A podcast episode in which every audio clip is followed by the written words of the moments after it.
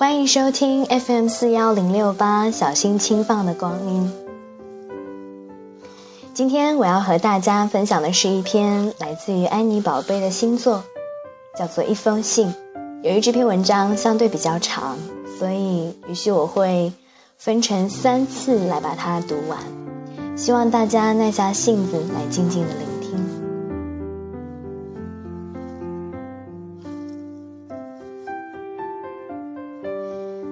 一封信，安妮宝贝。我想给你写封信，没有什么特别的原因。现在也不知道你在哪里，过得可好，以及我们将会在何时何地相逢。告别之后，已经过去了很多年。我在信中说些琐碎的言语，就像是去探望母亲。早晨醒来，彼此絮絮的说话，躺在床上，在刚亮的天色里说各自的心思，说完才起身去洗漱。能够温柔耐心的对话的人太少了，更多的时候，更多的人，他们关心的都是这个世界的虚假和热闹，也许没有逻辑和秩序，也许颠倒了记忆和未来，这些都不重要，只要我在读，你在写。之前我只遇见过一个人，可以说话说到连心的缝隙也没有。他住在很远的地方，我们说过，我们说过这一次话之后就告别了，但我知道，这样的告别之后一定还会再见。每个人靠近我们都带着他宿世的要求和责任，如果无缘，就不会在茫茫的人海中交际；如果缘尽，就会断然放下牵挂；如果心。还在背负困难，就说明时间还没有到线。扛着它走，不要对抗，不要推卸，不要控制，不要试图解决，背着它一直往前走。现在，如果有任何人问我关于困难的问题，我都会这样说：过去不重要，过去不能积累起我们此刻的心情。幸好有无常，所以一直都会有变化。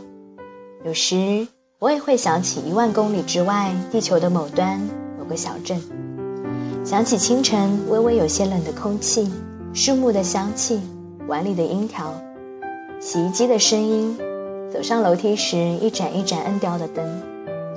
这仿佛是前生与你一起共度的日子，但大多数的时候，我们什么都不记得。我把一切都忘得干干净净，所以现在我一点都不害怕黑，也不害怕破碎的事物，因为我知道，在这些背后，总有一种空无而透明的光芒闪烁着。我猜想，有很多人临终之前会感觉自己的一生没有真正的爱和被爱过。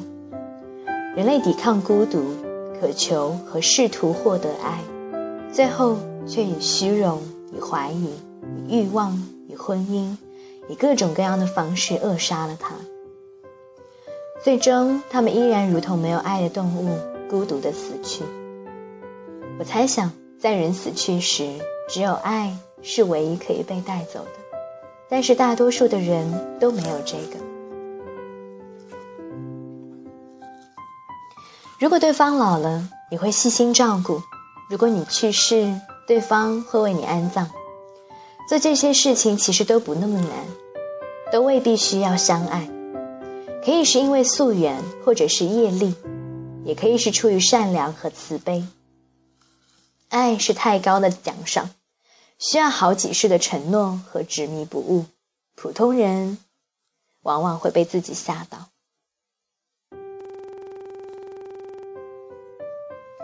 世间的孤独有四种。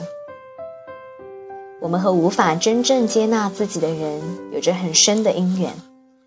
他们认为自己在爱你，但爱的不是你的灵魂，是你需要修饰的表达和形式。你等待可以接纳自己的人，最后却越来越清楚看到自己才是支点。一些人于是选择了宗教，但宗教如果没有被真正的理解，又会成为他们的止痛片和鸦片。说真话总是会触犯别人，会被误解。最后一种是始终需要相信。当人们真正相爱时，会看到对方婴儿般的灵魂，或者是对方的本来面目。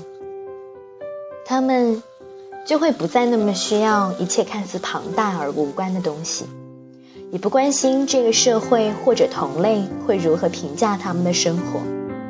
人们就可以抛弃掉这些虚假和热闹，而只是安静的互相陪伴度过余生。只有在我们不相爱的时候，才会把对方看成有侵略性的、危险的、无法掌控的。人们才会需求物质和欢愉，金钱和生命，以这些爱的替代品填补内心的惶恐和无助。如果不能够成为一个有纯度的容器，人接应不了真理，同样也无法承载极致的感情。佛陀一再在经文里说：“对什么样的人才可以说法？因为这清凉而滚烫的灌注，有可能使你破碎。